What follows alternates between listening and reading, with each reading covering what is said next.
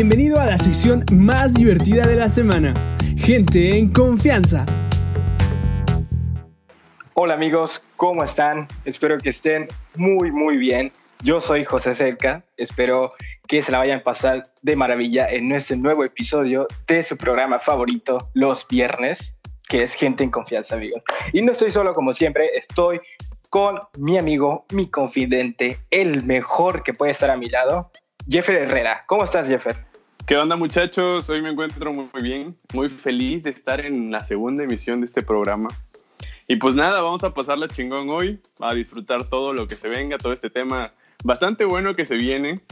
Y vamos a empezar con los invitados. Preséntanos, Edka.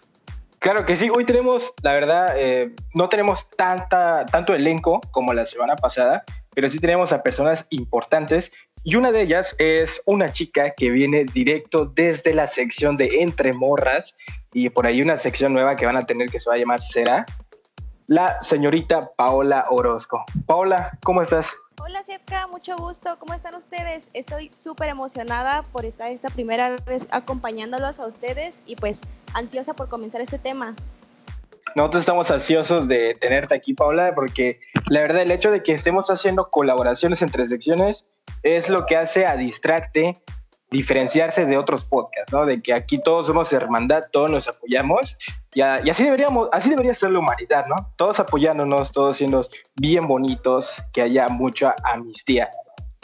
Y también tenemos a una integrante nueva. Esta integrante nos va, nos va a estar acompañando los siguientes capítulos que está disponible. Se llama Itzel Cáceres. ¿Cómo estás, Itzel? Hola, estoy muy bien. ¿Y ustedes? ¿Qué tal? ¿Cómo están? Pues aquí, bien, muy bien, muy bien, gracias por preguntar. Ya, ya estamos acostumbrados, ¿no? De que todos nos digan cómo estás, desde que la señorita Stephanie, que está ausente, lamentablemente, pues siempre, antes de que salude así como de que, ¿cómo estás? ¿Cómo estás? Y ya, ya es costumbre de que todos estén preguntando cómo estás, aunque ya te hayan preguntado antes, ¿no? Pero bueno, mucho gusto tenerte aquí, Cel. Estoy seguro que te la vas a pasar de maravilla. Igualmente tenemos a la señorita Carla Herrera que nos acompañó la semana pasada y esta, este capítulo no es la excepción. Carlita, ¿qué tal? ¿Qué me cuentas? Hola, ¿qué tal? ¿Cómo están chicos? Pues la verdad yo estoy bastante bien, un poco enfermita, pero la verdad es que me siento muy bien y feliz de platicar pues este tema con ustedes. Ya saben, yo siempre estoy feliz y contenta. Sí, transpiras, suspiras felicidad y amor todos nos damos cuenta de eso, nos quedó claro la, semana pasada de que eres un amorcito de persona. Como tal, y cuéntame, ¿qué, ¿cómo es que te sientes mal? ¿Qué onda? bueno, eso de que sea un amor, pues no lo sé, pero em, lo que pasa es que me, de repente, o sea, espero que no sea el virus, pero em, sí, me siento un poco cansada y con la garganta un poco, pues, ronca. Fuera de eso, todo bien. Gracias por preguntar. Bueno, pues como dicen las abuelitas, ¿no? Échate ahí un limoncito con miel y no sabemos si va a funcionar, pero habría que intentar, la verdad. Y pasando de nuevo ya con lo que viene siendo la masculinidad, tenemos al señor Aarón, nuestro músico favorito de todo Distrarte. Aarón, cuéntame, ¿Qué amigo. ¿Cómo están? ¿Cómo están todos por ahí? Eh, yo emocionado acá de poder estar en una segunda emisión, mi segunda emisión de, de Distrarte. La verdad es que ha sido una experiencia muy padre, a pesar de que solo ha sido una, está la segunda. Pero nada, vamos a divertirnos un ratito, vamos a platicar eh, sobre eh, un tema interesante que ahorita tú vas a compartirlo. Y bueno, espero que todos se encuentren muy bien por allá. Qué bonito, qué bonito es escuchar tu la por ahí escuchando el, el trabajo que tienes con tu banda y la verdad, muy bueno, muy recomendado, amigos. Vayan a verlo. De todas maneras, al final le dejamos redes sociales también para que vayan a guachar todo el trabajo que hacemos cada quien de manera individual y en conjunto. Y también tenemos, a ver, me, me, me bugué, señores, perdónenme, me he bugueado. Bueno, como tal, amigos, tenemos... ¿qué pasó ahí? Así como que me bugué, me bugué iba a presentar a alguien más, pero como les dije al principio, hay unas personalidades que están ausentes, que es el señor André y las señoritas Stephanie y la querida Fer, no van a estar disponibles en la visión del día de hoy, pero no se preocupen, les mandan un gran saludo y un fuerte abrazo para todos nuestros podcast escuchas que están por ahí. Y ya saben, sin más preámbulo, tanta cháchara, tanto rollo y merequetengue, ¿de qué vamos a hablar hoy, mi estimado Jeffer? Ahora sí vamos a, ahora sí viene lo chido, como dice Luisito Comunica. Fíjate que el tema que vamos a tratar hoy es un tema que, que surgió a partir de una lluvia de ideas que tuvimos hace unas semanas con esto de la organización de, del podcast. Y el tema es, ¿cuál es la perspectiva de los foráneos acerca de la ciudad en la que vivimos? Ese es uno de los temas principales que tenemos. También tenemos, vamos a hacer más adelante, una comparación acerca de palabras que dicen en mi estado, pero en, el estado de mis compañeros puede significar algo distinto, o puede ser que en, que en sus estados no utilicen este tipo de palabra. Entonces se nos viene un programa bastante interesante. ¿eh? Y polémico, por supuesto, ¿no? Porque no va a faltar el, típico ahí de que, hey, no es cierto, yo he estado ahí y que eso no, eso no, etcétera. Pero es normal, amigos. Aquí se trata de divertirse, no se trata de, discutir, por supuesto, ¿no? De, entretener a la gente, que es nuestro fundamento como, como comunicólogos, vamos a decirlo de cierta manera. Bueno, para empezar, vamos a decir qué ciudades hay ahora mismo en lo que viene siendo este programa. Yo soy de la ciudad de Mérida, Yucatán, junto con la señorita Carla. Los dos somos de la misma ciudad, creo, o al menos llevamos mucho tiempo viviendo aquí.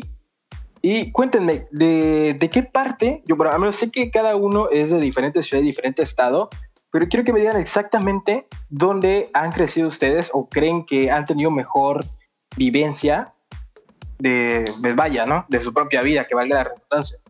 Pues al menos yo en lo personal, yo soy de un municipio que se llama Lerdo de Tejada, eh, está aproximadamente a unas dos horas del puerto de Veracruz.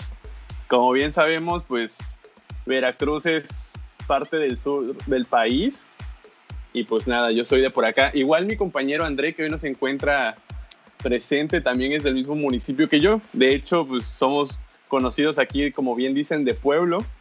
Y pues nosotros somos acá del estado de Veracruz. ¿Quién sigue presentándose? Voy yo, voy yo. bueno, yo ya llevo tiempo viviendo en Pachuca Hidalgo. La verdad es que es una ciudad bastante tranquila. A mí me gusta mucho porque pues no hay como tanto índice, índice de delincuencia. Eh, tienes todo pues cercano, tienes cosas pues de, acceso, ¿no? Eh, estuve viviendo también en la Ciudad de México en mi infancia y un par de años estuve viviendo en Puebla. Entonces, bueno, ha sido como combinado eso. Eh, sí hay una diferencia, no tan grande, pero creo que Pachuca es una ciudad que al menos para mí, aunque vivo acá, no, no, no, no digo que no esté bien, no esté padre, sino al contrario, creo que eh, pues está bonito, digo, quien quiera venir a, conocerla, está invitadísimo por acá. Sí, la verdad que a mí, después de esta cuarentena, yo siempre he sido una de personas que me encanta viajar, me encanta hacer fotografía y más que ahorita estoy con el rollo de fotografía analógica. Estoy seguro que terminado esta cuarentena voy a aprovechar esos vuelos que van a estar súper baratos y me voy a aventar un tourcito a varios estados, varios pueblitos mágicos, como dicen algunos, y pues a darle, ¿no? Porque la verdad, sí me gustaría visitar Pachuca. Y algo muy curioso, que cuando yo era un poquito más pequeño, tenía como 16, 17 años, tenía amigos que me decían, soy de Hidalgo. Y así que, ah, de Pachuca. No, güey, del estado de Hidalgo. Por eso, de Pachuca. Y yo no sabía, o sea, yo, no sabía que el estado de Hidalgo y el, y el estado de, pues bueno, donde está Pachuca Hidalgo, eh, son, son ciudades diferentes. Y así que, ¡guau! Viví engañado. O sea, es algo que no le prestaba tanto atención, ¿no? Pero sí son dos sitios diferentes. Oye, y vaya que nuestro amigo Aarón ha llevado una vida de rockstar, ¿eh? Ya se estaba preparando para cuando creciera. Eso de recorrer tres estados de la República, pues es bastante bueno, te nutre un poco de cultura y aprendes bastante. Sí, la verdad es que para mí ha sido una experiencia, digo, antes fueron esas tres partes, pero ya con, con, mi banda hemos podido conocer tanto otros estados como otros países y combinar la cultura, el, tan solo estar otras personas eh, eh, o integrantes en la banda de otros países ha sido un choque cultural así sumamente interesante porque se combinan frases, palabras, creencias que, que, tú ni te imaginas que, que, puedan existir. Entonces es algo bonito, eh, algo de lo que a mí me nutre muchísimo es el poder viajar, el poder conocer la cultura de otros países está padre, pero en realidad nuestro país está riquísimo en, cultura, el poder saber de, todo lo que ha pasado a lo largo de la historia, a mí, a mí me fascina.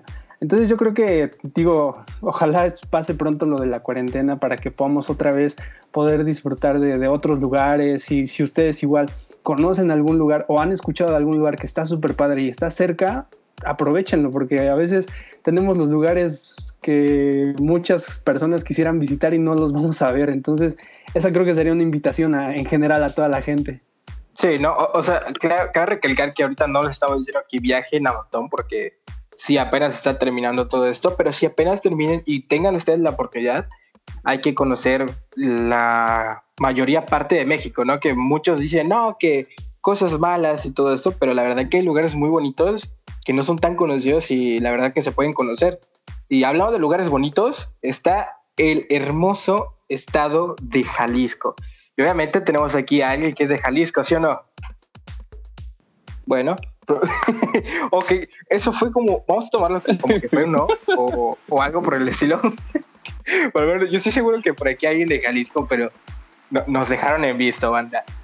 Bueno, pues de igual Houston manera. tenemos problemas, ¿sí?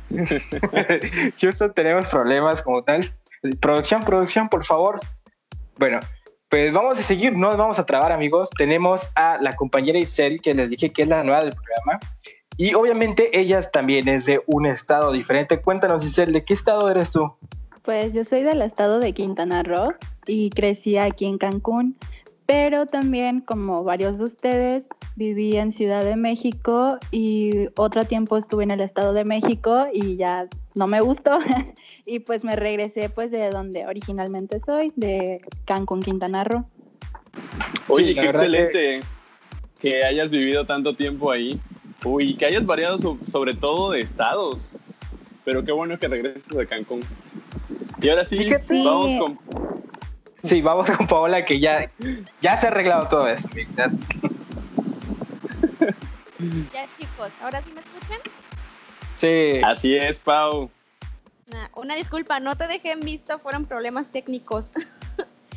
Pero yo soy parte de la zona metropolitana y yo soy de Tlaquepaque, pero pues estoy cerca de, de Guadalajara, de Zapopan, Tonalá, todos los, entre los ocho municipios que conforman la zona metropolitana. Y la verdad es que cerca, eh, Aarón, a todos ustedes los invito a que en cuanto termine esto, vengan y visiten estos hermosos municipios porque tienen tanto para ofrecer y de verdad vale la pena.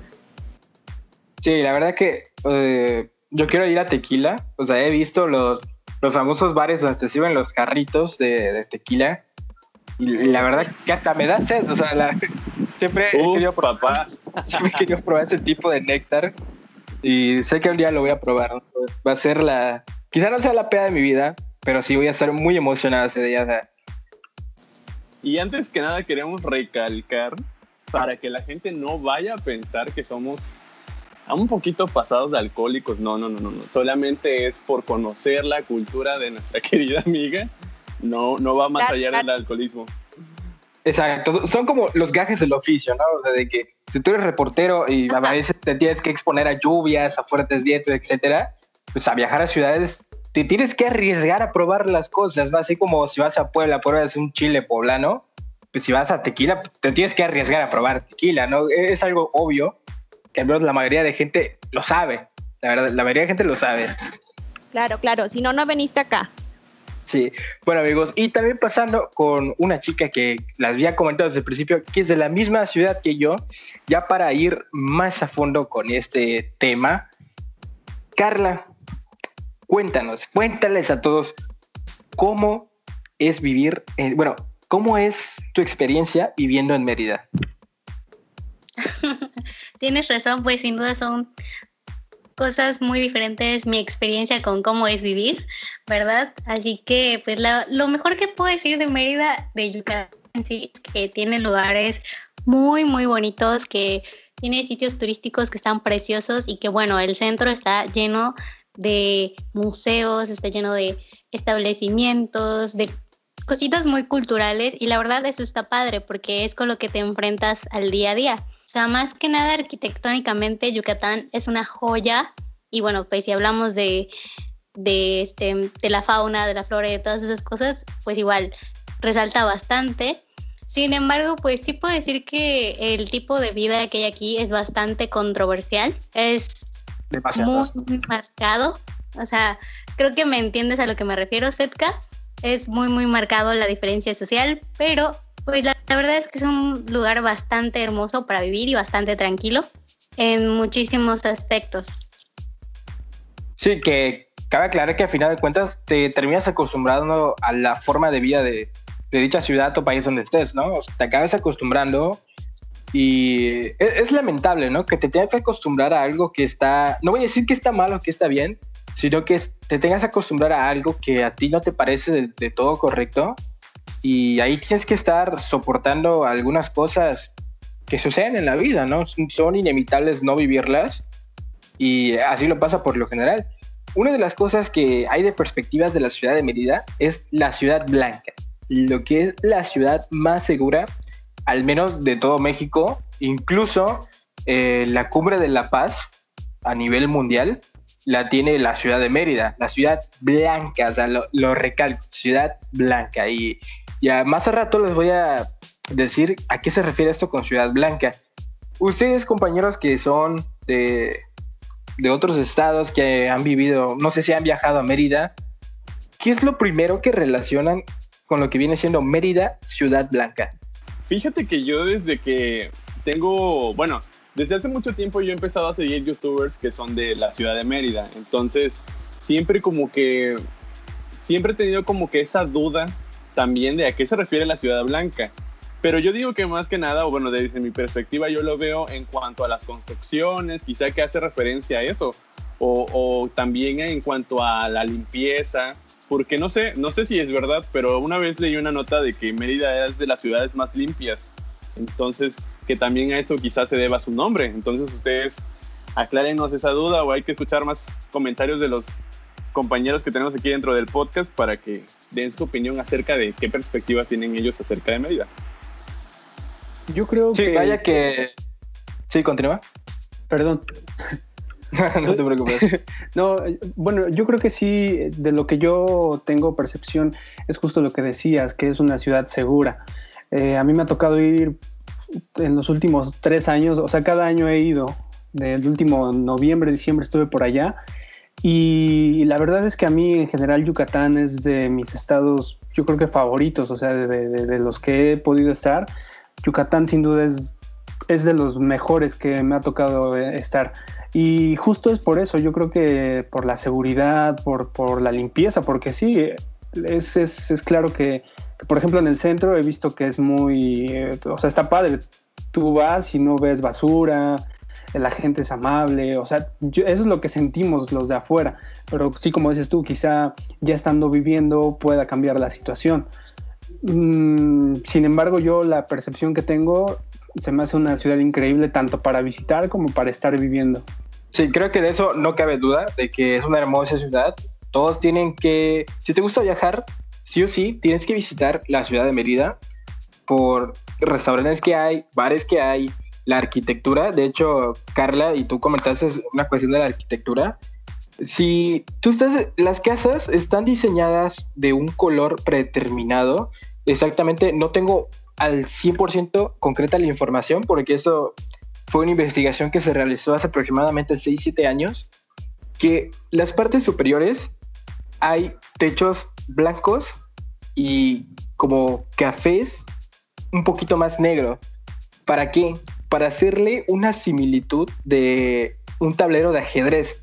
De hecho, eso llegó a ser una noticia, no sé si mundial, que cuando tú estabas en el avión y te empezabas a irte, llegaba un punto que medio pasabas el centro y en ese entonces se veían los techos de cada, cada lote o cada edificio que hay en el centro y se veía tal cual como un tablero de ajedrez. y la verdad que es algo muy interesante esa arquitectura. Cualquier persona que haya inventado esa arquitectura, la verdad que mis respetos. E incluso en el mero centro donde está la iglesia de San Ildefonso, la Plaza Independencia. Sí, se llama Plaza Independencia, por los que no lo sabían. No se llama la, Plaza Grande, se llama Plaza Independencia para los que no lo saben. Y la verdad, me gusta mucho eso. Llevo tiempo viviendo aquí, pero la verdad me gusta mucho el cómo está el acabado del piso. Creo que le da un aspecto muy peculiar, ¿no? Y, aparte estás caminando y escuchas el típico semáforo de, peatón, así. Los que han estado en Mérida, creo que saben a qué me refiero con este sonido particular de puedes cruzar, apúrate a cruzar, o ya de plano no cruces. Es algo muy, muy peculiar. ¿Alguien más que tenga alguna perspectiva de Mérida antes de contarle la cruel y dura realidad? Pues a mí en lo personal Mérida me gusta demasiado porque como han comentado, tienen muchas cosas muy bonitas eh, y en lo personal su cultura, porque muchos dicen de que, o sea, los de Quintana Roo y los de Yucatán, o sea, somos iguales, o sea, sí, pero la cultura es diferente. Ahí es como que más enfocada a sus dioses y a otro tipo de comida. Y si se van a la comida, la verdad es que en vez de comer en los restaurantes, deberían de irse a los mercados, que es donde está la comida típica y donde la cocinan como pues debería de ser. Y como dicen de lo de los semáforos y todo el rollo, pues está muy bien. O sea, yo no había percatado eso de lo de las casas y de los edificios que hacían como un tabloide de ajedrez, pero pues estaba súper bien esa nota. Yo la verdad no, nunca había conocer eso y eso que tengo familia viviendo ahí. Entonces a mí en lo personal Mérida me gusta mucho por la cultura y por las personas más que nada que son muy amables. Sí, de eso, como siempre he dicho, Mérida es muy bonito. La gente es muy amable y obviamente no hay que, no hay que generalizar, perdón, porque así como hay gente buena, hay gente que no es tan buena para decir que es mala. En este caso, muchos tienen esa gran duda de decir por qué en Mérida le dicen la ciudad blanca. Vamos a remontarnos en, historia como tal. Le decían Mérida ciudad blanca, de lo que viene siendo la familia de Montejo, el sobrino, etcétera, porque literal, lo que venía siendo Mérida cuando la fundaron solo, solamente podían vivir ahí personas de color de piel blanca, o sea, los que son caucásicos. Cualquier persona que tenía el, bueno, al menos en Yucatán hay como que un color peculiar de, de tez morena, que es como entre rojiza y morena. Yo, de hecho, hasta personas que son blancos quedan como que ligeramente rojas por lo, lo duro que pega el sol. Ese tipo de personas no podían vivir en la ciudad de Mérida prácticamente le decían ciudad blanca porque era exclusivamente para personas blancas completamente. Aquellas personas que se daban sus baños de leche debajo de la luna son las personas que podían vivir en Mérida. Y obviamente esto es un tema muy clasista por parte del gobierno y de la ciudad como tal, que año con año, décadas, incluso creo que siglo, dos, creo que un siglo lleva apenas Mérida, no han cambiado ese estatus de o ese nombre coloquial de Ciudad Blanca. Y claro que ahora te lo venden con decir de que es que le dicen Ciudad Blanca porque la ciudad más limpia o porque es la ciudad más segura. Y, desmintieron todo eso y creo que la señorita Carla no, no va a decir lo contrario. Mérida no es tan seguro. Y mucha gente dice, no, pues porque vienen a vivir los foráneos y que la chingada. Y la verdad que no. O sea, entre nosotros mismos y digo entre nosotros mismos, hablando de toda la gente que vive en el mero, la mera ciudad de Yucatán, pero en la mera ciudad de Mérida y en el estado de Yucatán, no importa si eres de fuera, si estás viviendo aquí, prácticamente ya te hace, venga, un yucateco, ¿no? Y obviamente entre nosotros mismos hay delincuencia y muchas veces lo que viene siendo la alcaldía, aunque no quieran admitirlo, pagan para que esas noticias no salgan a, a luz, ¿no? Hace unos unas semanas, un mes casi, hubo una persecución según de que estaban atrapando un güey que vendía drogas y que luego la atraparon, se volteó y lastimosamente mató a, a una familia, a, a, unos individuos. Y obviamente, ¿qué es lo que hizo el gobierno o la alcaldía? Pagó para que la nota no salga. Prácticamente esa nota salió de contrabando para que se entere a nivel nacional. Y obviamente como ya se enteraron de la noticia de contrabando, se hizo todo un rollo, incluso empezaron a amenazar a aquellas personas que difundieron la noticia. Y así que, what? O sea, ¿dónde queda tu seguridad? Tú como humano, con los derechos que tienes, ¿dónde queda tu integridad? ¿Dónde quedan todos tus derechos de seguridad social? Que según estás viviendo en la ciudad más segura del mundo, ¿no? Estás viviendo eh, algo que te están vendiendo a nivel turístico y a la hora no lo es. Yo he tenido experiencias muy feas aquí de que me intentan asaltar. He tenido familiares que desgraciadamente los han asaltado, les han pegado. Igual he tenido amigos que han sufrido por ese tipo de cosas.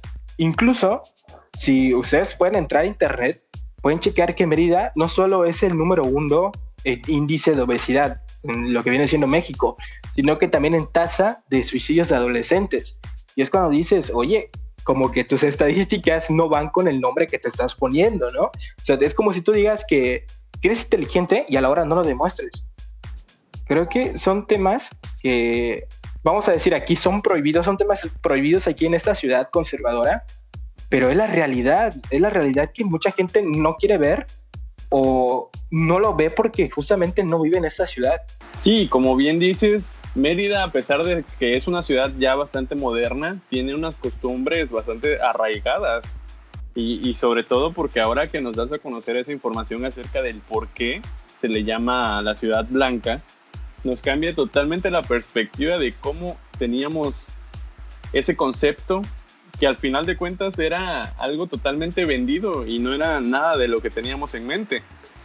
Y cuéntanos acerca de cómo son sus tradiciones. Veo también o al menos yo he conocido un poco, he visto videos acerca de los carnavales que hay en Mérida, que es, al parecer se ve que están padres, son muy culturales. Cuéntanos tú qué perspectiva o qué, qué han vivido ustedes que están dentro de la ciudad de Mérida al respecto de esto. Eso es muy curioso. Yo no he sido tan fan de lo que viene siendo el carnaval. Nunca me ha gustado estar tan rodeada de gente, pero sí sé que hay gente que lo disfruta. Y la verdad que es muy bonito. Yo eh, he participado tanto de, fotografía, incluso he participado de staff con una comparsa de carnaval.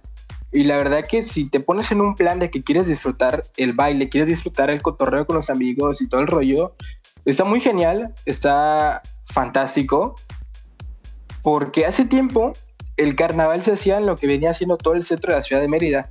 Desde el remate de Paseo Montejo, si no me equivoco, hasta lo que venía siendo una avenida, una calle que se llamaba San Juan.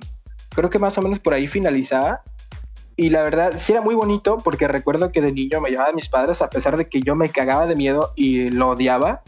Creo que a final de cuentas lo disfrutas porque ves los carros aleagóricos, ves, eh, ves todo lo que tienes que ver, ¿no? O sea, creo que hay cosas para la familia, hay cosas igual que, pues sí, son un poquito machistas de que están exhibiendo mujeres en bikini y los borrachos ahí viendo, pero al final de cuentas creo que todos terminan disfrutando, pasar el rato o tomarte unas chelitas con los compas, cosas por el estilo. Pero eso obviamente e, es muy bonito. Incluso no tengo tanta información, no sé si Carla igual tenga un poquito más de información con ese tema del carnaval en Mérida. Em, sí, chicos, la verdad es que al igual que Setka, digo, o sea, no es como mis super actividades favoritas y todo, pero sí lo he disfrutado bastante.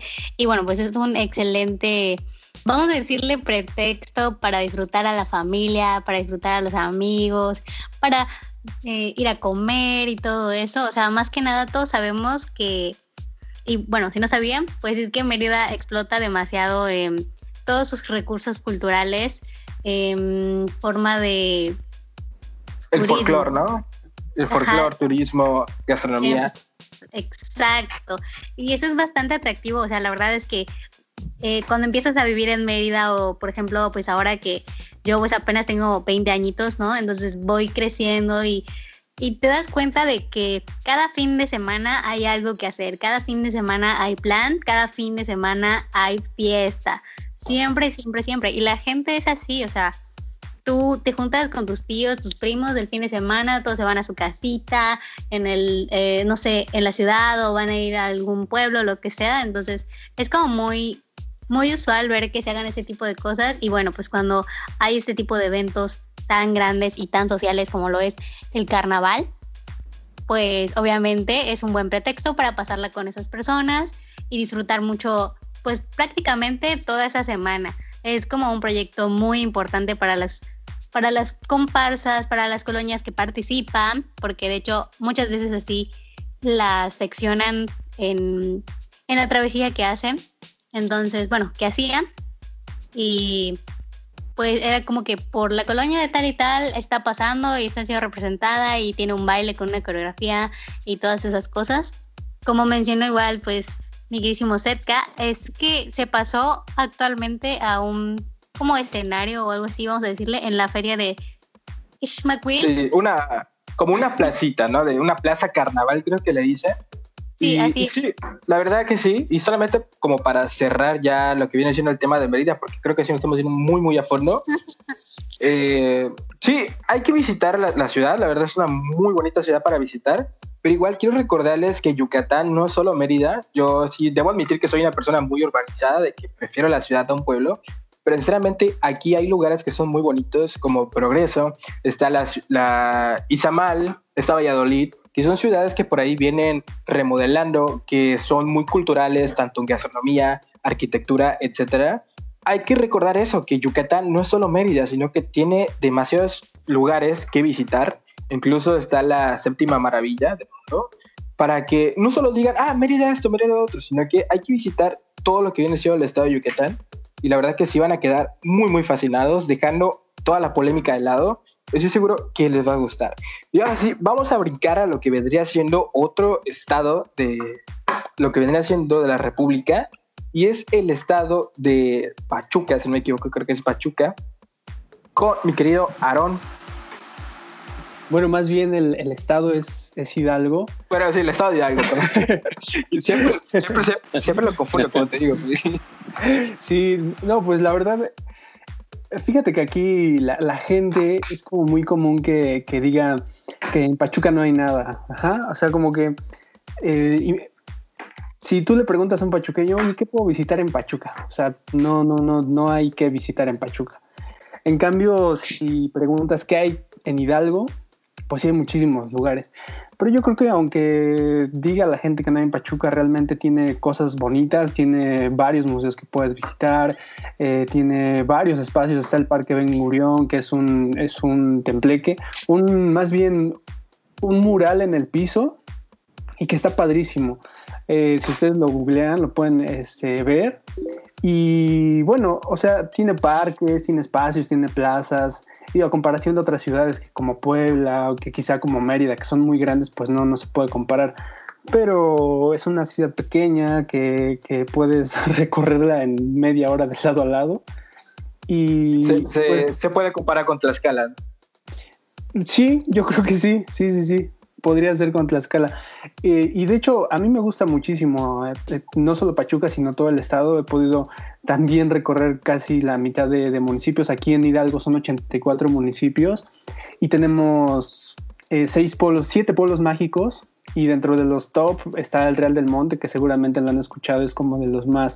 sí, escuchado de los más bonitos que, que hay. A mí me gusta mucho eh, tanto el Real, está el Mineral del Chico, está Huasca, está Simapán, este, hay otro que se llama Tecozautla. esos dos me faltan, pero de ahí en fuera todos los pueblos mágicos los he podido eh, visitar. Y cada uno tiene su encanto. Digo, sí hay cosas negativas que quizá eh, no funcionan como debería funcionar, pero pues está bonito. Digo, yo recomiendo mucho sí poder visitar el, estado, eh, tanto Pachuca como sus municipios eh, aledaños. Hay pueblos que también no son mágicos, pero les dicen pueblos con sabor. Entonces puedes ahí probar la comida. Aquí lo que es muy popular es la barbacoa. Sí, justamente sí iba a decir.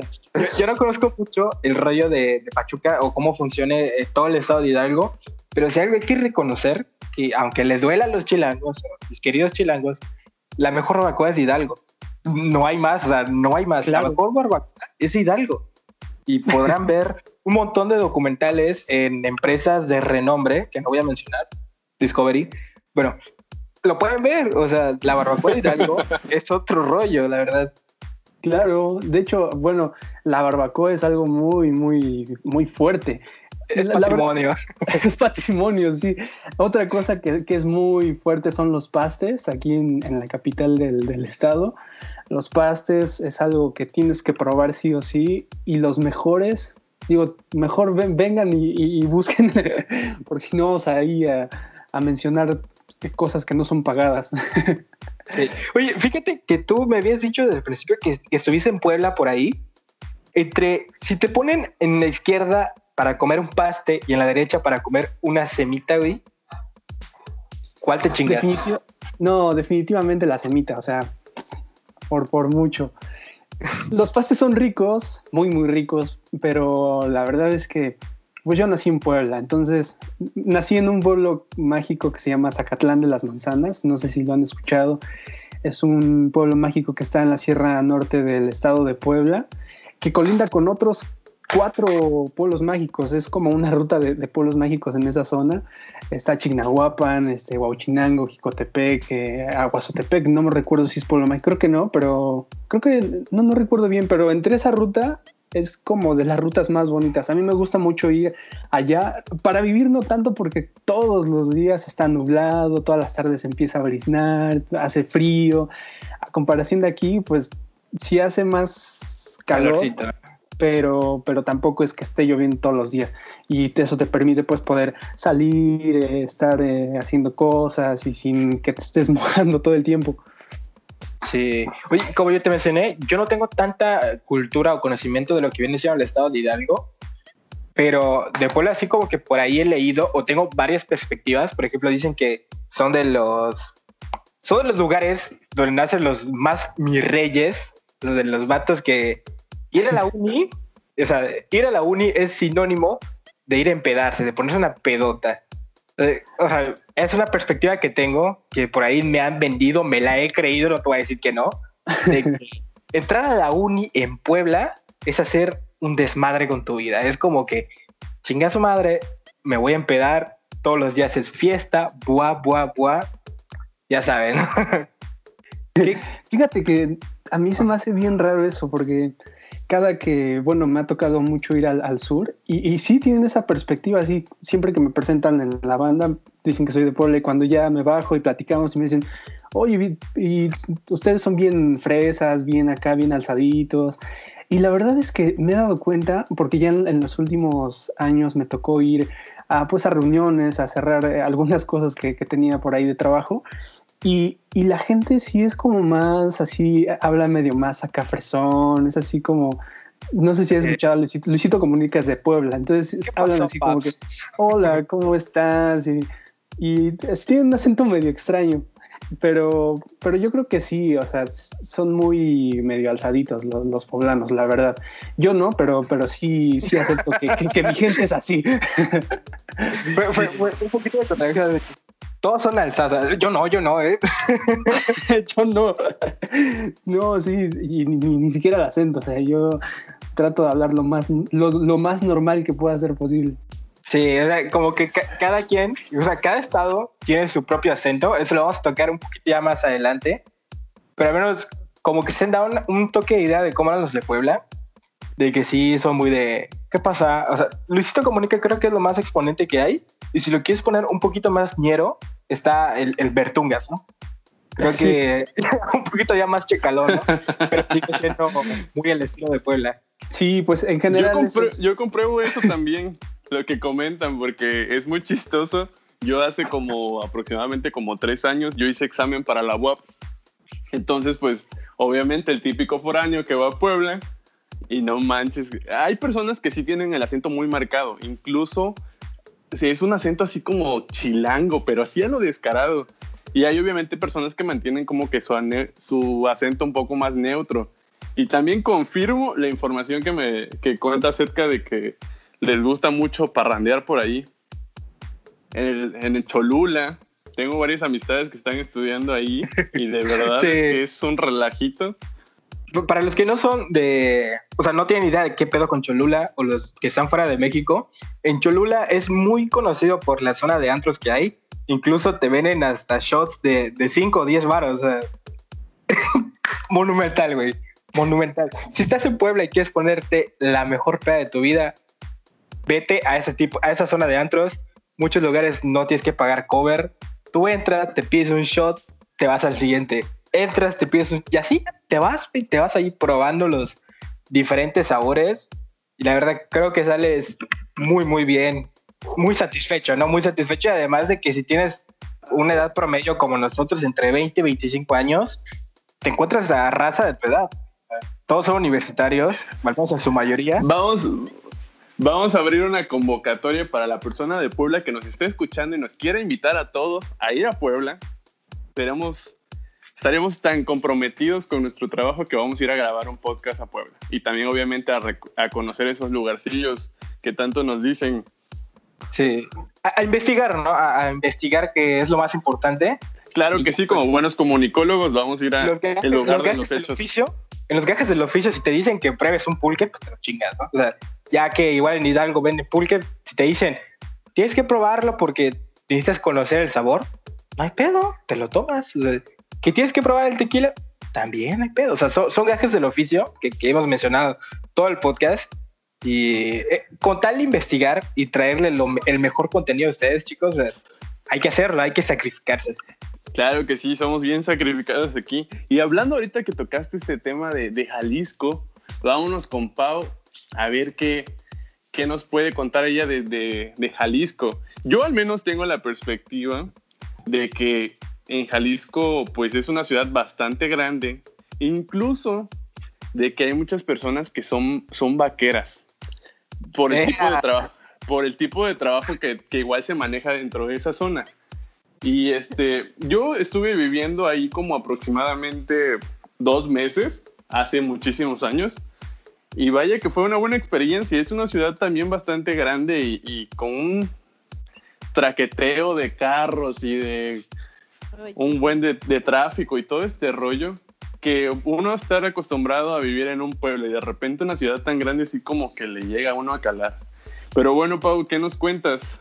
Bueno, Jeffer, no puedo creer que nos tengas en esa perspectiva, pero charros, más bien, no vaqueros. Charro, charro. Justamente es lo que iba a comentar, de que hay diferencia entre un charro y la diferencia entre un vaquero. Sinceramente, Jeffer, ni siquiera yo te sé decir la, la diferencia no sé cuál es exactamente para diferenciarlos, pero bueno, aquí están de todo, de verdad. Aquí te puedes encontrar charros, los, mariachis, pero si tengo que nombrar lugares que yo te recomiendo visitar en Jalisco, no creo poder terminar porque hay tantos, hay tanta variedad. Está pues la zona metropolitana, ya sabemos, Puerto Vallarta, Tequila, están Chapala, Mazamitla, Tapalpa, Talpa de Allende. No sé si alguno de ustedes ha frecuentado alguno de estos lugares.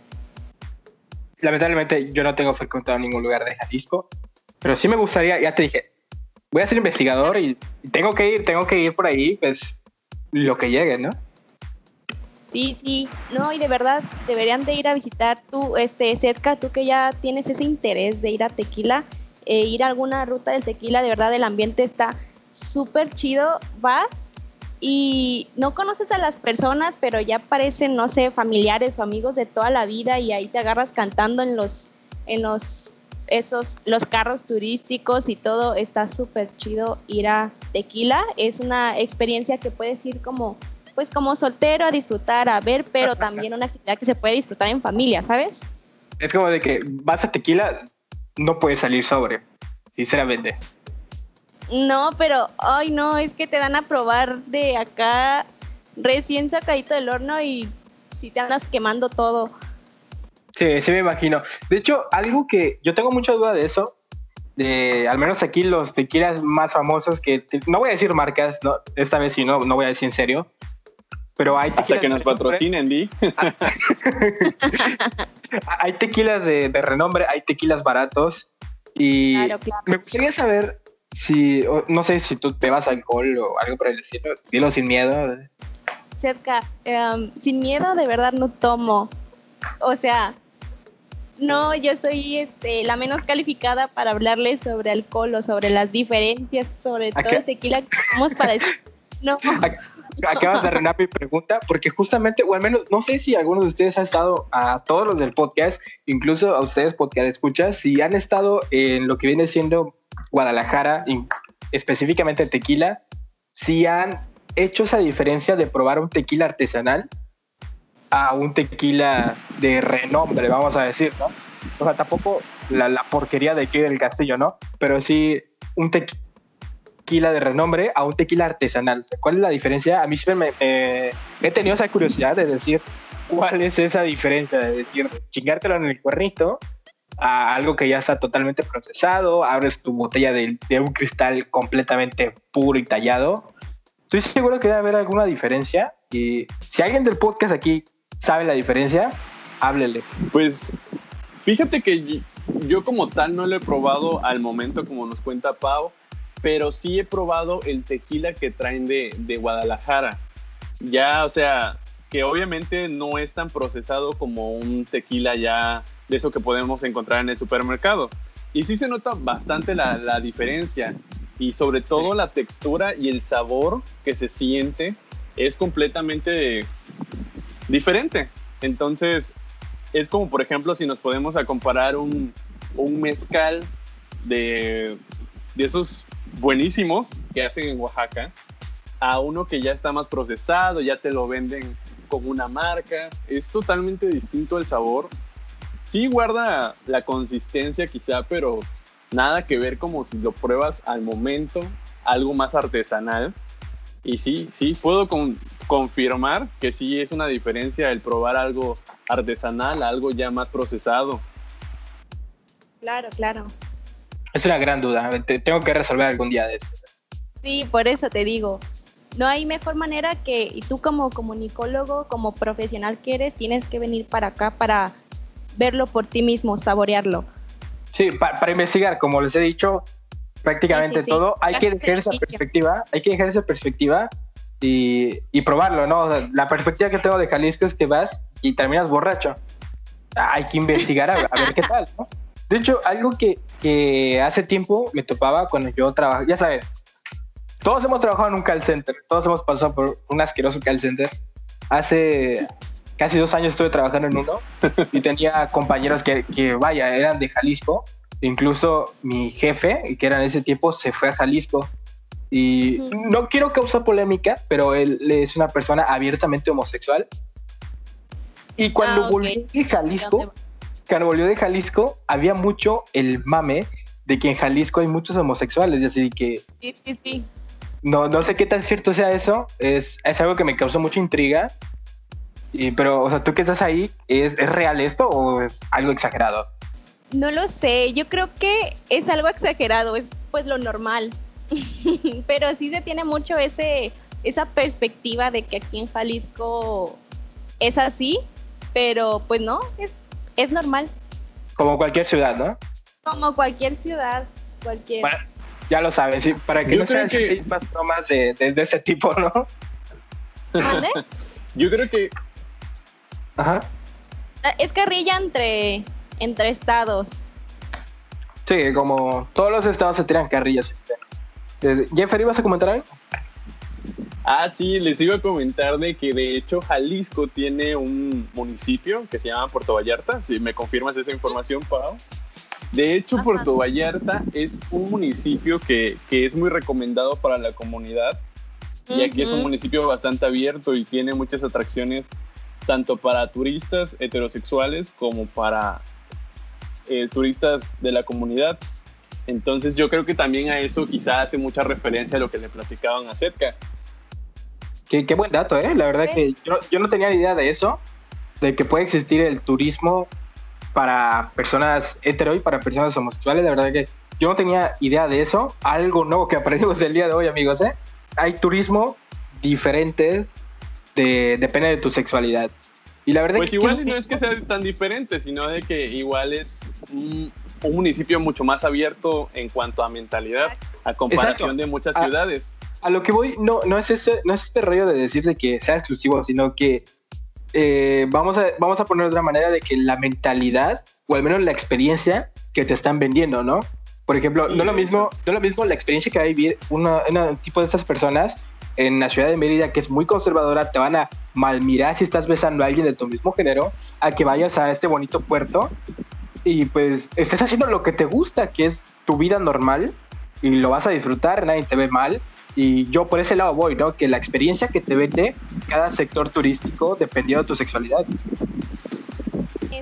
te, ha platicado, te han platicado sobre Puerto Vallarta y todo ese tipo de cosas.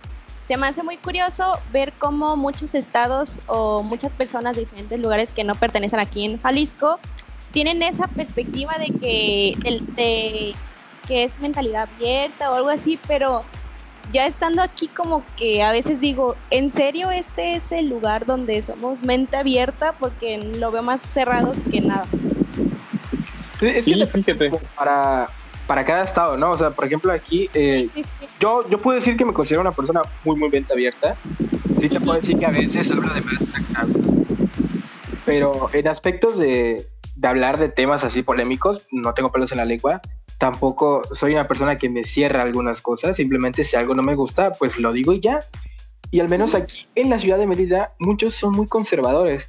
No sé si por la edad que tengan o por la falta de, educación, vamos a decir, no, no de valores, que mucha gente lo confunde, sino la falta de educación de implementar esto de que chicos, no hay que ser así, todos tenemos derechos, todos somos iguales, lo confunden mucho y esto pasa en todo México, en todo México pasa, de decir de que ahí son más liber son más no libertinos, son más de expresión, libertad, de mente abierta y es a eso que se refieren todos. Que en un estado son más que otros y lo ven como que a gran escala. Sí, tal vez yo creo que poniéndolo desde esa perspectiva, creo que sí somos más de, de mente abierta. Y ya hablando de Puerto Vallarta, ninguno ha ido a Puerto Vallarta porque me sorprende. No, no he tenido la oportunidad, la verdad.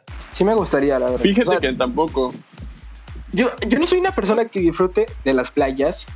No, no, soy una persona que disfrute mucho de algún puerto en especial. Pero sí me gusta el rollo de los sunset, de los atardeceres, amaneceres. Y sin duda creo que sería un muy bonito lugar como para sacar las fotografías, ya sabes, para andar ahí de mamón, de que ay, tengo mi Canon T6, voy a tomar unas fotos bien chingonas. Como típico niño puberto sacando fotos. Verdad que sí me gustaría. No, pues en Puerto Vallarta es súper conocido, además de la playa y todo, y, todo lo que hay ahí, por la vida nocturna. Ah. Vallarta de verdad está, es una y una experiencia única, también puedes y como soltero, ahí hace, yo fui a mi viaje de graduación a Vallarta y súper chido para ir como a un viaje entre amigos o cualquier cosa. Incluso hasta luna de miel, ¿no? Yo siempre he pensado que la vida nocturna siempre es mejor que la vida de que las tardeadas, como le dicen algunos. O sea, yo la verdad prefiero que mis amigos me digan, no sé, vamos a poner el ejemplo una carnita asada, ¿no? Yo prefiero que se haga en nocturna ya saben que pues, haya sus chelitas, sus cositas ahí de noche, a que sea una tardeada. No sé, siempre he preferido más la vida nocturna y creo que es punto, punto para esos estados que tienen vida nocturna. Incluso aquí en mi ciudad hay un, una, una canción célebre que se llama Noche Blanca y la verdad que eso la aplaudo. Nunca falta ninguna de ellas. O sea, amo la vida nocturna como la tiene ya. Sí, también yo, en mi caso también prefiero que sea así, no sé, siento que como como si nos convirtiéramos en lo que realmente estamos en la noche. Además que todo es más fresco, todo fluye bien, todo. Bueno, hablando de puertos, amigos, hablando de bonitos puertos o playas, no, no, no voy a mentir, unas bonitas playas y creo que de las mejores que hay en, todo México es en el estado de Quintana Roo, poniendo todo este cliché que está Cozumel, algunas pequeñas islas, cenotes, etcétera. Tenemos una compañera que es de Quintana Roo, tal cual no los mencionó. Y aquí sí puedo decir que hay muchas perspectivas de este estado, ¿eh? Y más de la ciudad donde vive. Itzel, cuéntanos un poquito. Pues, ¿qué más les puedo decir? O sea, aquí los atractivos pues son las playas, también las zonas de antro, el centro, que a veces no es muy recomendable por la inseguridad que hay, pero por lo general es muy bonito. Como ya habían mencionado, hay muchos atractivos, hay muchos centros comerciales, muchos antros, muchos parques acuáticos o parques naturales que están aquí pues en Quintana Roo o inclusive aquí en Cancún.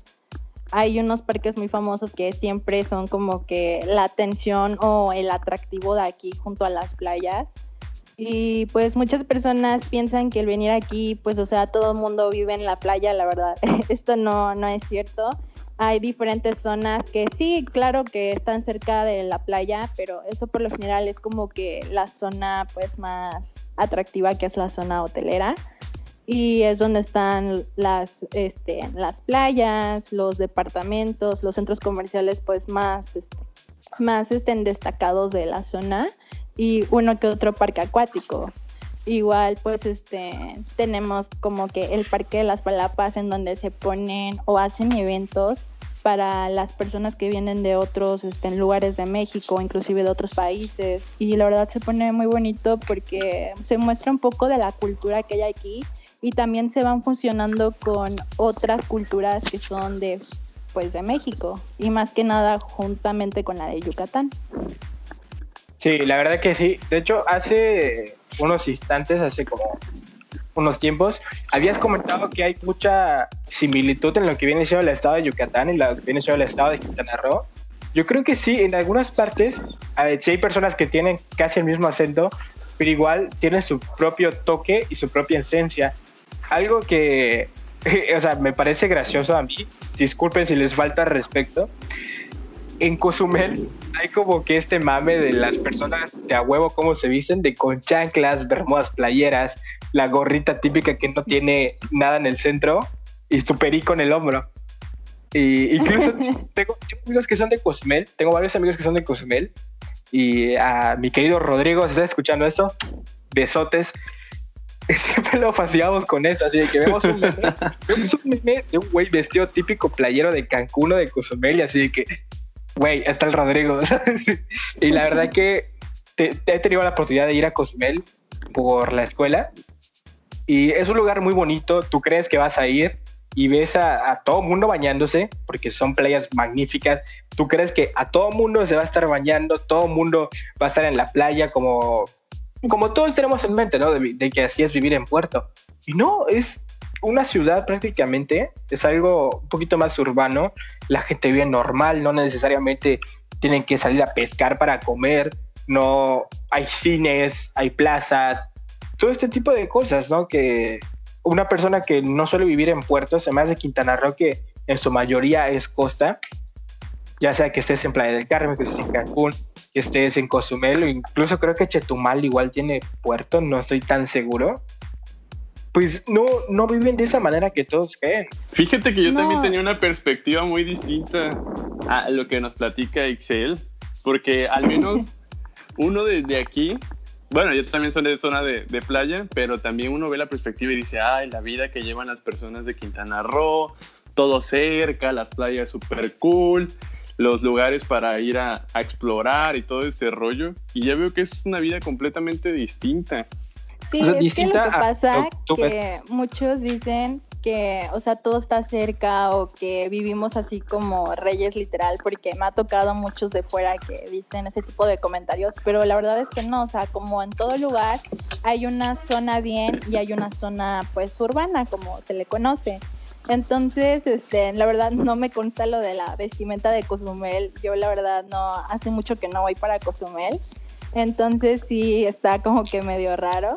Pero como les repito, o sea, cada ciudad tiene como que su atractivo y estamos de acuerdo que pues también Chetumal tiene un cierto atractivo, pero ahí sí como que más un puerto y ahí sí está como que más laguna que pues playa. Ahí sí de plano es muy difícil conectar con una playa a menos de que te vayas pues a Bacalar, que es como que ya el top entre Quintana Roo y de ahí pues sigue pues Cancún, Playa del Carmen, aunque igual pues Playa del Carmen está muy bonito, yo normalmente viajo para allá porque tengo familia allá, entonces igual la vida nocturna, la Quinta Avenida, entonces o sea, tienen muchos atractivos cada lugar. Y creo que cada lugar tiene una esencia y cada tipo de persona y como que el acento, o sea, en Yucatán está como que más marcado el acento que aquí, o sea, tenemos el mismo tipo de como de acento, pero pues ahí está un poco más marcado que aquí. Sí, de, hecho sí, de hecho creo que los de Cancún, no, me van a dejar mentir, tienen un, toque un poquito más fresa que las demás partes de lo que viene siendo Quintana Roo, como Chetumal o como lo que viene siendo Cozumel, lo menos desde mi perspectiva, que yo conozco mucha gente que es de Cancún, de Chetumal y, etcétera, de Cozumel. Sí, he notado que los de Cancún tienen un acento un poquito más fresita, así que no, o sea, Simón. Es la perspectiva que yo tengo. ¿Qué te lo vamos a negar si es cierto? Es cierto. De, hecho, algo que comentaste el principio es el tema de la inseguridad que hay en... Ya sabemos, ¿no? Ya sabemos qué es lo que pasa. Tengo, sí, les voy a repetir, tengo varios amigos que han vivido en Cancún, que viven todavía. Incluso tengo uno que una vez me dijo que se subió a un autobús. Exactamente, no me acuerdo la ruta porque me dijo el nombre de la ruta del camión. Que, que antes de llegar a la, la, parte top de Cancún, tiene que pasar ciertas colonias o fraccionamientos que están un poquito feas y que le tocó subirse a, a, a un lugar antes de, antes de pasar la... Bueno, donde pasas la parte fea, como tal, el autobús. y que la pasó y que literal vio en el autobús cómo se estaban navajeando un vato y así que... ¿Qué pedo? O sea... No... No digo que pase diario, no, no vivo ahí para, para decir si es cierto. Esta es mi hipótesis y si es cierto. Pero sí, la, nadie va a meter todos los periódicos, muchos lugares tachan a Cancún de lo que viene siendo las ciudades más inseguras. O sea, poniendo creo que este güey que creo que es cabeza de vaca, ¿no? Eh, pues la verdad no, no me consta lo que pasó con ese chico del autobús, pero cada colonia tiene como que, bueno, hablando de la parte urbana de Cancún, tiene ciertas rutas y tienes que pasar por diversas zonas. Por ejemplo, en mi caso yo vivo en una zona urbana y tengo que moverme de aquí, de donde estoy, hasta el centro para tomar otro autobús e irme pues a la zona hotelera. Pero la verdad no, no sé qué ruta haya tomado. Quiero imaginar que es de una de las peores rutas de aquí que la verdad no quiero mencionarlo porque no me quiero meter en problemas, ¿verdad? Pero es demasiado la inseguridad y más que nada por el cobro de piso, porque ya están muchas zonas que eran públicas, se están volviendo privadas. Por ejemplo, hace una semana más o menos me tocó ir a trabajar con este con un fotógrafo.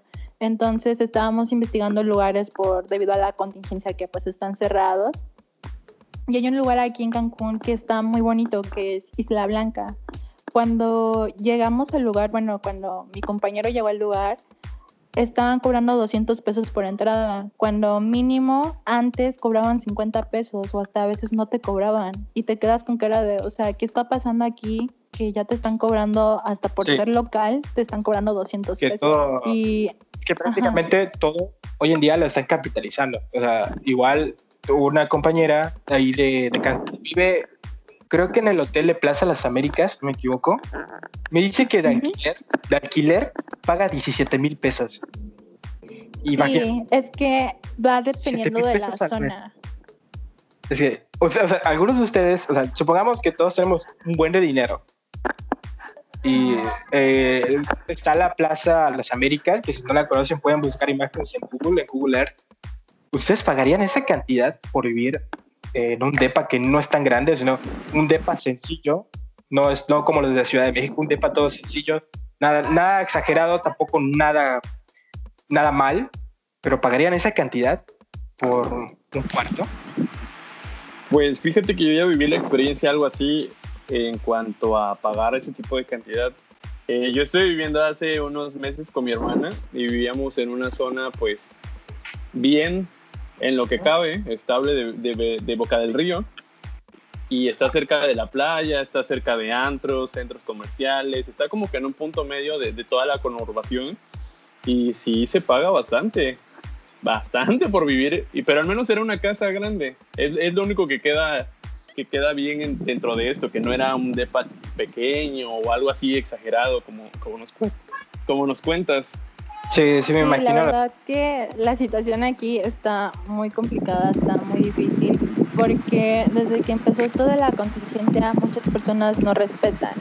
Y eso pues lo ven pues las personas que pues eh, tienen una buena economía, entonces este, están reventando a todos, de hecho hay muchos desempleados aquí, un claro ejemplo mis papás, mis papás no tienen trabajo, entonces igual está muy complicado conseguir un trabajo aquí y más por lo de la contingencia y otras cosas y por la experiencia laboral y porque sobreexplotan mucho lo que se vive aquí. Sí, o sea, como te dije desde el principio, prácticamente ya estamos en un mundo donde todo se capitaliza, o sea, incluso se está capitalizando lo que viene siendo conseguir pareja, ¿no? Lo podemos ver en estas aplicaciones de Tinder, Badoo, o sea, todo, todo chingado te quieren capitalizar, ¿no? Y, y creo que hay que acostumbrarse, al final de cuentas, te tienes que acostumbrar a, a este tipo de cosas, de que todo es propiedad privada y todo se maneja de esta manera. Pero igual tenemos un estado más, porque nuestro estimado Jeffer es de aquí. Jeff, Ahora sí vamos con el estado de Veracruz. Pues aquí tenemos de todo un poco. Tenemos desde vida nocturna, diferentes modismos, palabras. Aquí, aquí aplicamos mucho lo de la diversidad, la mente abierta. Aquí hay de todo un poco. Desde arquitectura, bastante arquitectura muy, muy vieja.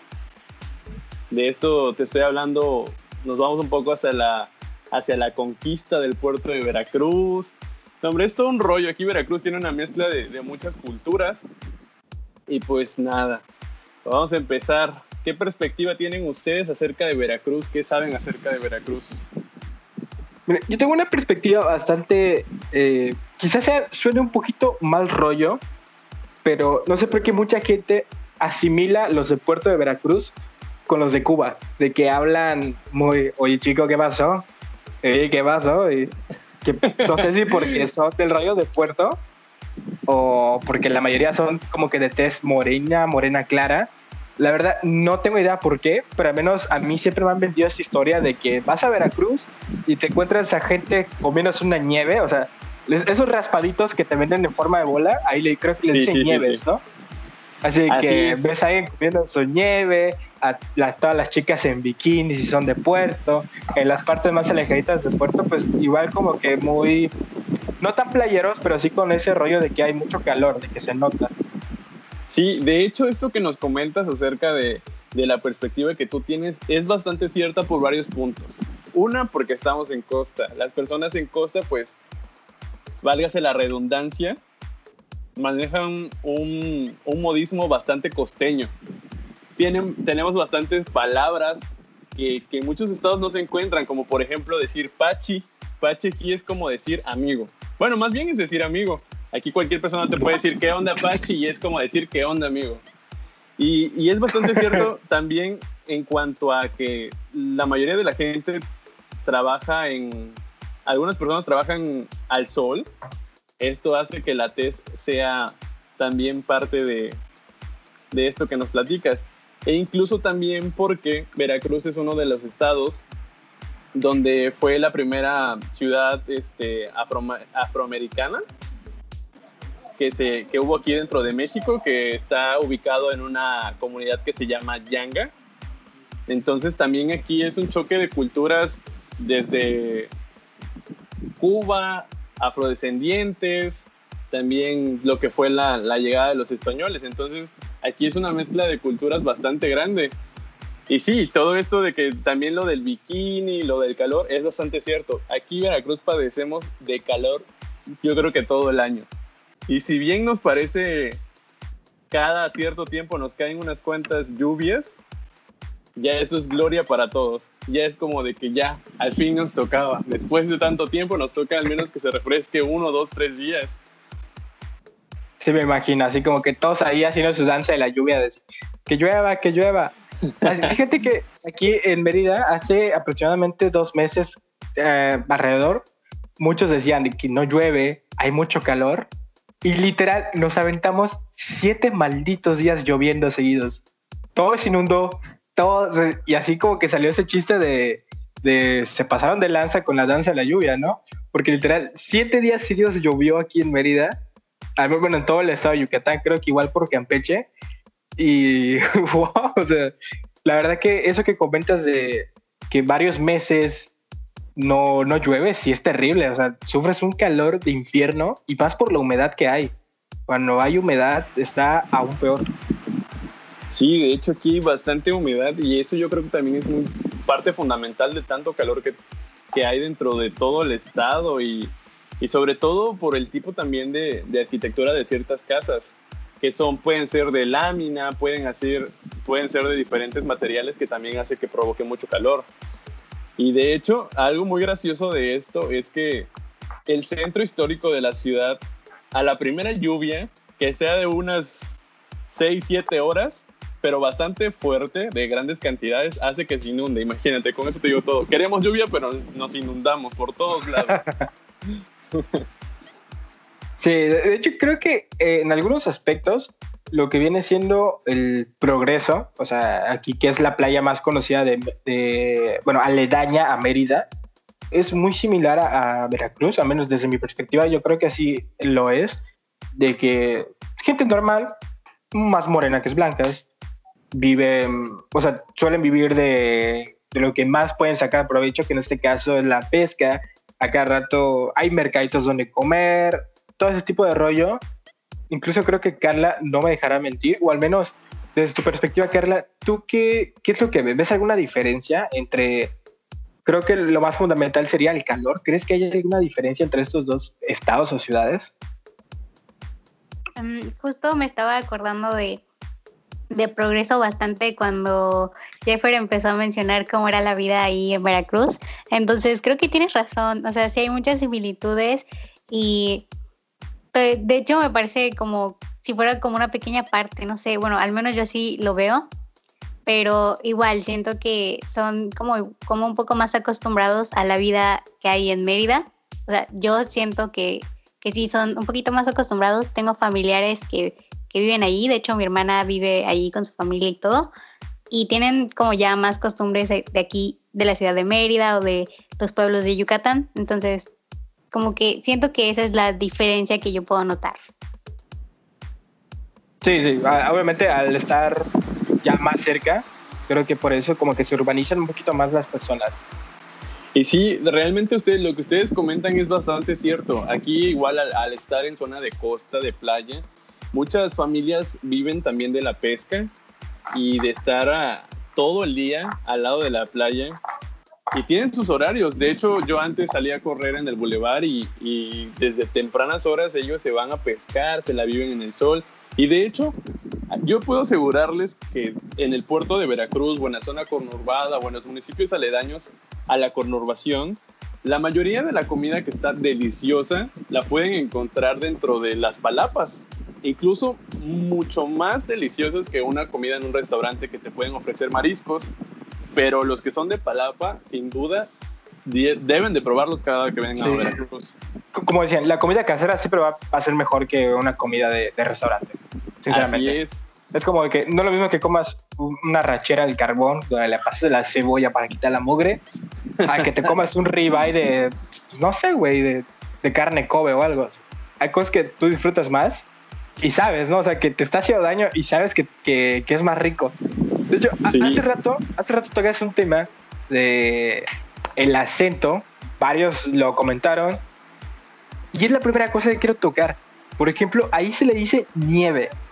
¿Qué significa la nieve? Obviamente, no la nieve coloquial que todos conocemos, que es hielo que cae y queda blanco, como en los países del norte o países muy del sur sino que nieve es, vamos a decir, es un vasito que le pones un sabor y pues te lo chingas, o sea, no tiene, no tiene ciencia, le puedes poner un popote, una pajilla o algo.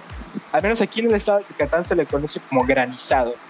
Ustedes, amigos que son de otros estados, ¿cómo le conocen a, a este a, a, este sustantivo como tal, nieve, granizado? ¿Cómo le conocen? Al menos aquí en Veracruz, la nieve como bien se conoce, es un vasito, bien te lo pueden servir en, en un vasito de estos, de, de no me acuerdo cómo se llama, de plástico, y también te lo pueden dar en un cono.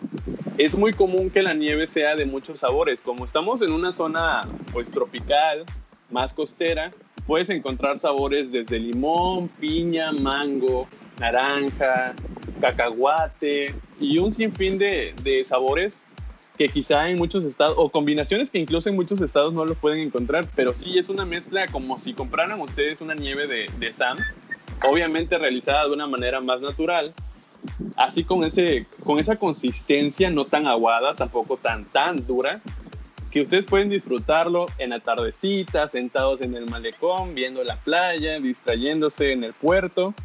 Es una buena forma de pasar las tardes y muy común Sí, dentro de- incluso- de los habitantes. Incluso se disfruta en el cine, ¿no? O sea, yo, por ejemplo, siempre he tenido, no sé por qué, la mayoría de mis enamoradas siempre han sido de otros estados. Tenía una que era de Saltillo. Y obviamente, pues, todos conocemos el Icy, el clásico Icy, que podemos combinar los sabores de cereza o el de mora. Y obviamente, sí, se le llama Icy por la marca, pero es un granizado al final de cuentas. Y una vez estábamos andando en un famoso parque que se llama Parque de las Américas y me dice, oye, cómprame un Icy. Así que, no es un icy, es un granizado. O como el nombre que quieras, ¿no? Pero al menos en esa Fíjate parte, que- en- muchos le dicen así como que icy, aunque no sea literal un icy.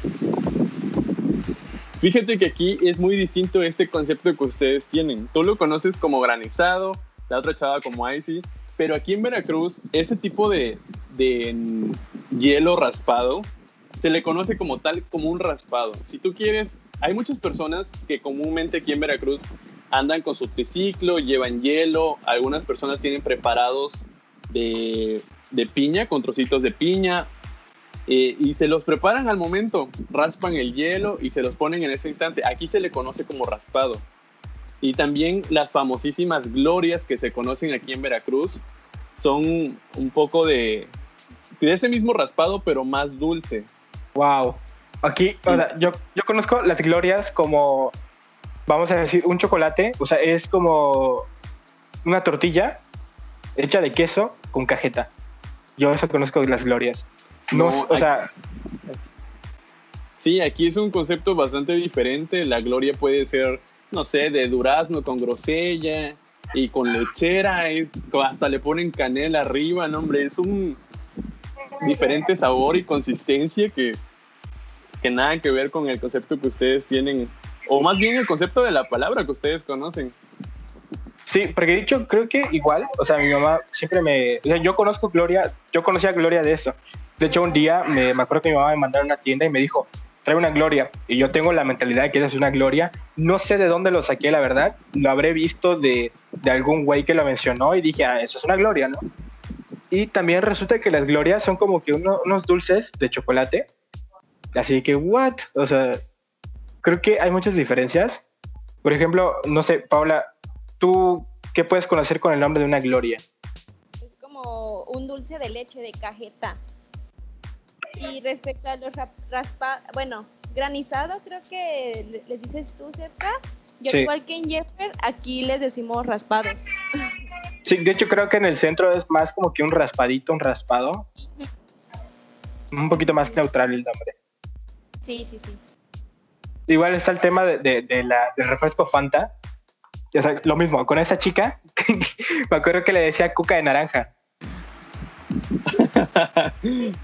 O sea, como- Sí, o sea, literal, no, existía, o sea, para ella había como que límites de que no, no existían dichas palabras. Lo que viene siendo Fanta, le decía coca naranja, el esquite, que siendo sincero, sí es un elote en vaso, pero está como que raro decirlo así. El hecho de decirle, deme un elote en vaso. O sea, es un poquito extraño eso, ¿eh? Y de hecho aquí en Veracruz también se conoce como un esquite. No hay nada más, pero la otra vez precisamente en Facebook me encontré una imagen donde ponían el, un mapa del país y hacían referencia en los diferentes lugares de los estados donde se llamaba de diferente manera y había unos nombres bastante extraños que yo digo, ¿de dónde se los sacaron? Porque incluso hasta en Veracruz creo que le ponían elote en vaso feliz, algo así, una cosa que en Veracruz conocemos así. Sí, hay- muchas veces se la, se la vuelan con ese tipo de perspectivas de acento. Y ya que tenemos este rollo de acento para cerrar, ¿quién creen que tenga, cuál, es- cuál creen que es el estado de la República de México que tiene el, el acento más neutral? Que dices que no está tan marcado, no En se ve tan forzado. Ay, no. En Jalisco. Yo digo que Veracruz. Eh, está complicado, ¿eh? Yo hasta cierto punto siento que quizá puede ser la Ciudad de México. No, porque, no. bueno, Ciudad yo desde mi perspectiva, Muy marcada. yo lo veo por el tipo de, de combinación de, de diferentes eh, estados, Sí, sí. sobre todo diferentes culturas, diferentes acentos. Yo lo veo de esa manera, porque al igual de cuentas, uno llega a Ciudad de México, intenta neutralizar a huevo la voz que traes, o quitarte como el... que, para que no me pillen, ¿no? De que ay, me van a pillar. que- Exactamente, sí, sí, sí. Entonces yo siento que así como que todos hablan en un punto neutro, ni tan de provincia, ni tan se me pegó lo chilango y así. Exacto. Yo, yo, yo sabes dónde creo que tengo mi perspectiva. En Tlaxcala. O sea, sí podrán decir Tlaxcala no existe y la chingada sí existe. Por el amor de Dios, sí existe Tlaxcala. Y la verdad que yo he conocido varias personas de aquí y no he notado que tengan un acento muy marcado ni tan forzado. Porque sí hay personas que tienen el acento muy parecido a los de Puebla, como que este acento fresa de que, ay, sí, man, ay, sí. Ya, ya saben cómo es el típico acento de mi rey o mi reina. Y creo que las pocas personas que he conocido de Tlaxcala sí hablan de manera muy neutral. No tienen algo característico de que, por ejemplo, que, que los de Estado de México hablan cantadito, que los de el sureste hablan aporreado, que los de Acapulco no, no hablan bien, que se les traba la lengua. No sé, al menos desde mi perspectiva, creo que los de Tlaxcala, que sí he escuchado cómo hablan, sí tienen un acento un poquito más neutral. Chicos, yo Pues tengo fíjate una que... duda. Sí, dinos.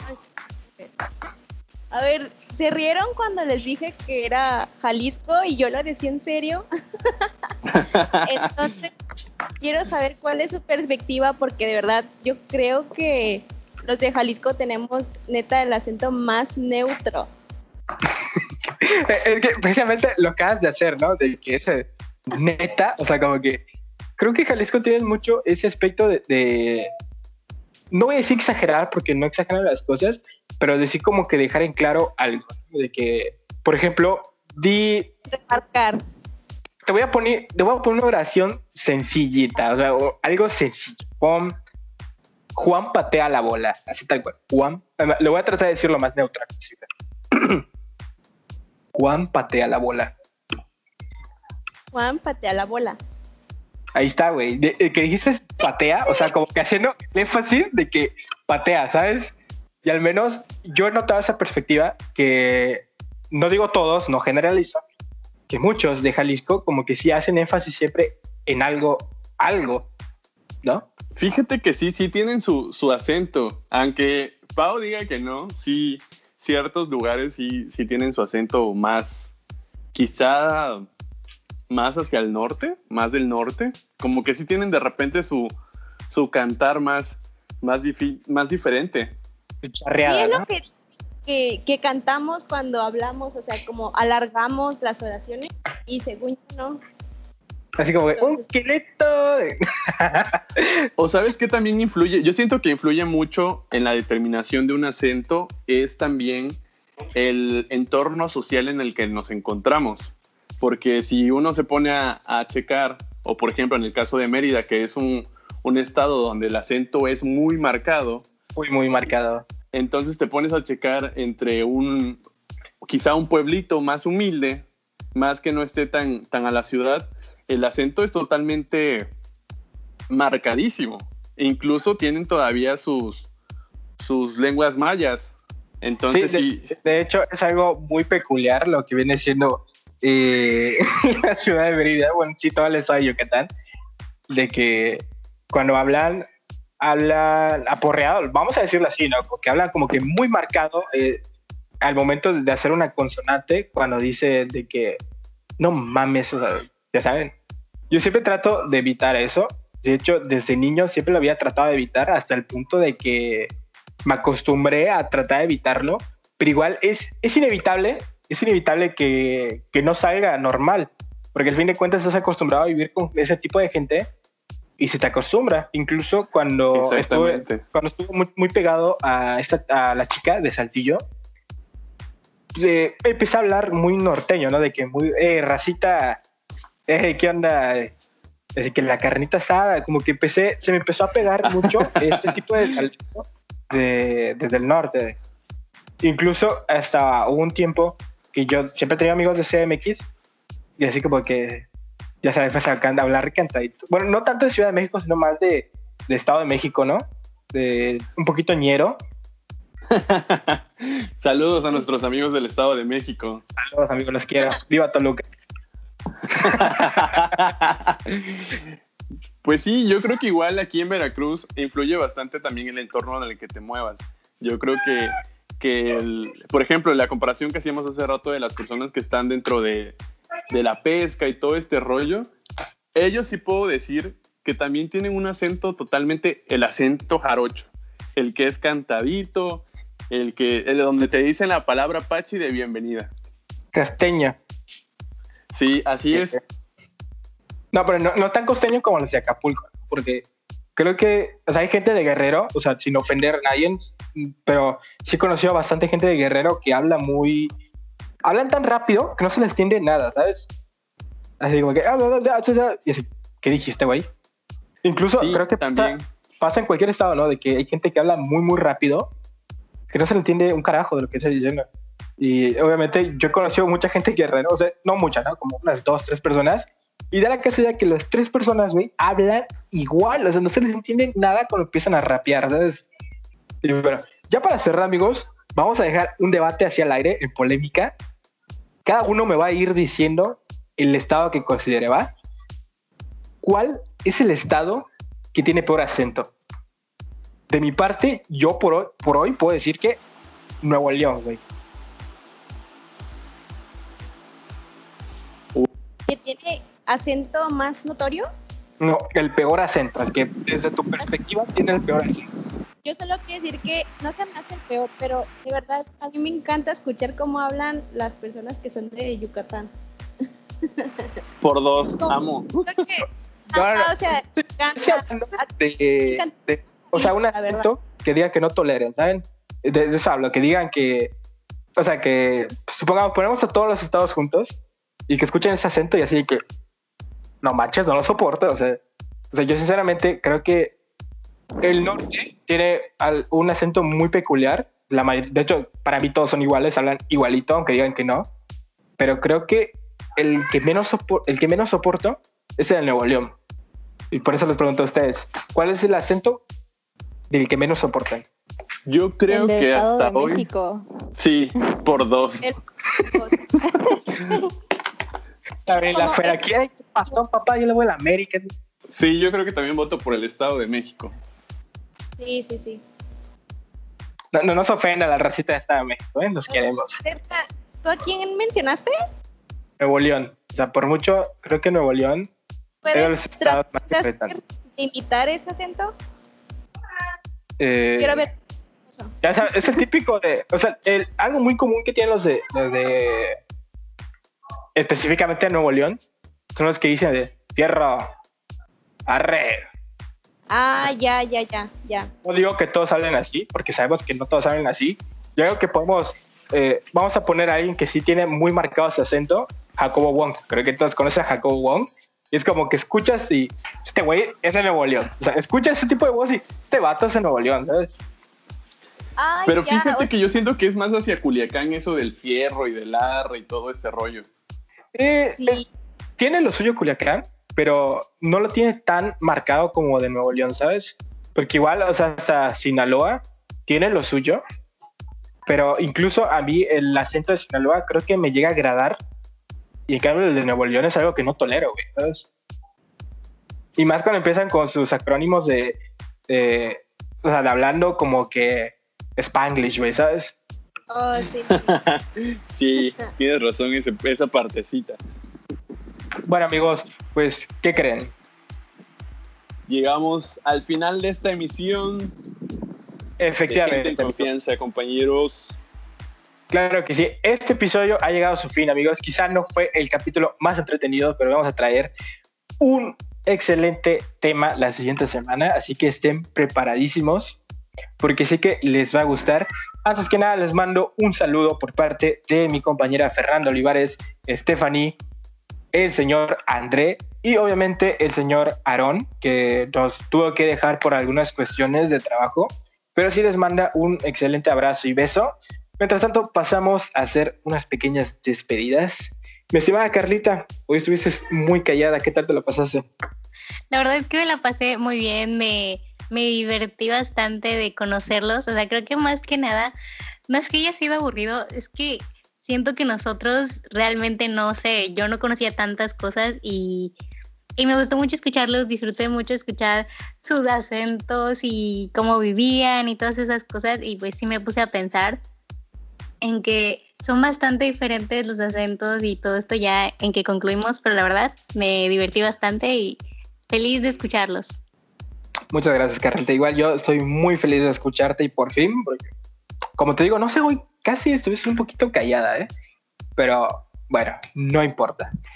De igual manera, eh, como les presenté igual a la chica nueva, Itzel Cáceres, ¿Qué tal? ¿Cómo fue tu experiencia? No sé si sea tu primer podcast, ya tenías experiencia. ¿Cómo, ¿Qué tal te fue en este? Pues la verdad me la pasé muy bien para hacer el primer podcast en el que participo. La verdad me gustó mucho, me gustó conocerlos más a fondo y más que nada de los estados y ciudades de las que pues son pertenecientes y de los que conocieron en algún tiempo. Entonces sí, me la pasé súper bien, fue una experiencia increíble y la verdad sí, me encantó participar en este podcast. Me alegro que te la hayas pasado bien. Por ahí puedes pasar tus redes sociales para que te sigan. Claro que sí, en Instagram estoy como itzel.cáceres y en Facebook estoy como Itzel Cáceres.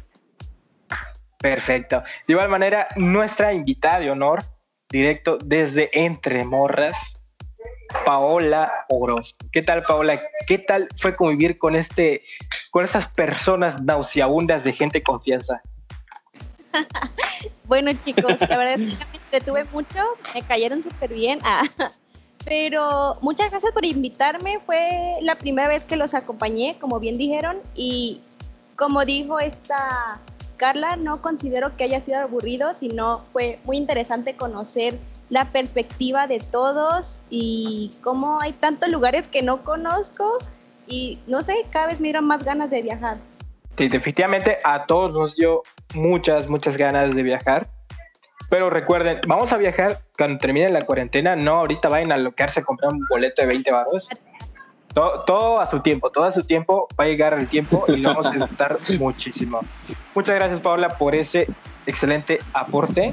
Y también, mi estimado Jeffer, una vez más contigo cerrando este bonito episodio. La verdad, yo, yo estoy muy feliz de, de, que nos acompañes nuevamente. Es mi mano derecha. ¿Qué tal te la pasaste hoy? Hoy me la pasé súper bien con todas. La verdad es que el conocer más acerca de sus estados, de dónde vienen, de la manera en que ven quizás los otros estados en los que vivimos, eh, es algo complementario para todos, para que nos sirva para unirnos más.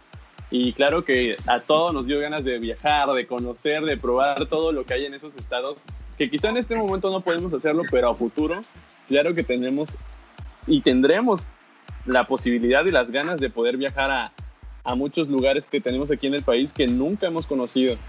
Y pues nada, estoy feliz, espero que nos sigan escuchando la siguiente emisión y escuchen este podcast. Igual de, los invito que si saben algún dato curioso, algo que sepan acerca de, de sus estados o nos quieran compartir, nos los hagan saber a través de nuestras redes sociales o igual manden un mensaje a distrarte. Y pues nada, yo me despido, me pueden seguir en Instagram, guion bajo Jeff Herrera, en Facebook también me encuentran igual. Y pues nada, amigo, esta emisión se ha acabado por hoy. Muchas gracias por acompañarme, Jeff. Simplemente para recordarles, amigos, que Distrarte está creciendo y tenemos muchas, pero muchas secciones que te pueden encantar. Tenemos el Pita Pita Maquinita, tenemos el Entre Morras, tenemos la sección de Zona Retro, su programa favorito, Gente en Confianza. Y los domingos, ¿por qué no? Tenemos una gran sección que se llama Invitarte. Así que tenemos un gran catálogo. Por si no te gusta esta porquería de programa, puedes ir y disfrutar de todos los que tenemos por allá. Muchas gracias por escucharnos. Mi nombre es José Setka. Me pueden seguir en mis redes como Gisetka. Y no olviden contarnos su opinión en las redes sociales.